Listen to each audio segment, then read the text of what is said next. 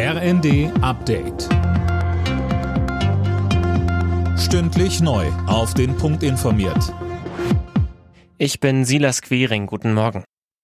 Hochwasser hat einige Teile Deutschlands weiter fest im Griff. Alarm gab es in der Nacht beispielsweise in Ostfriesland, Colin Mock.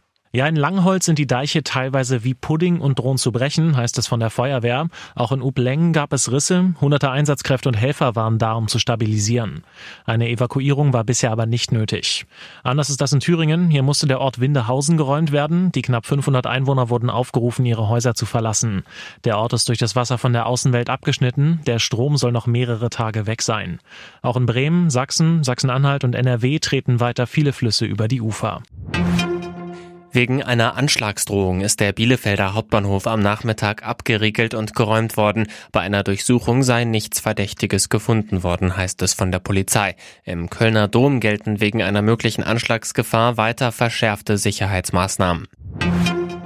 Jetzt über die Feiertage sind nicht nur viele Menschen bei der Familie, es ist auch eine der Hauptreisezeiten. Für eine abschließende Bilanz ist es noch zu früh. Beim Deutschen Reiseverband spricht man aber von einer hohen Nachfrage. Thorsten Schäfer vom DRV sagte uns, Gerade im Winter haben natürlich besonders Fernreisen Konjunktur. Diejenigen, die die Ferien nutzen und weit wegfliegen wollen, die nutzen es, um in Richtung Asien zu fliegen und dort Urlaub zu machen, den Sommer zu verlängern, in den Wintermonaten Sommer, Sonne, Strand zu genießen, etwa in Thailand oder in die andere Richtung, in Richtung Florida. Psychische Krankheiten spielen bei Krankschreibungen in Deutschland eine immer größere Rolle.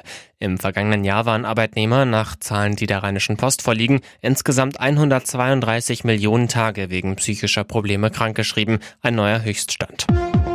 Alle Nachrichten auf rnd.de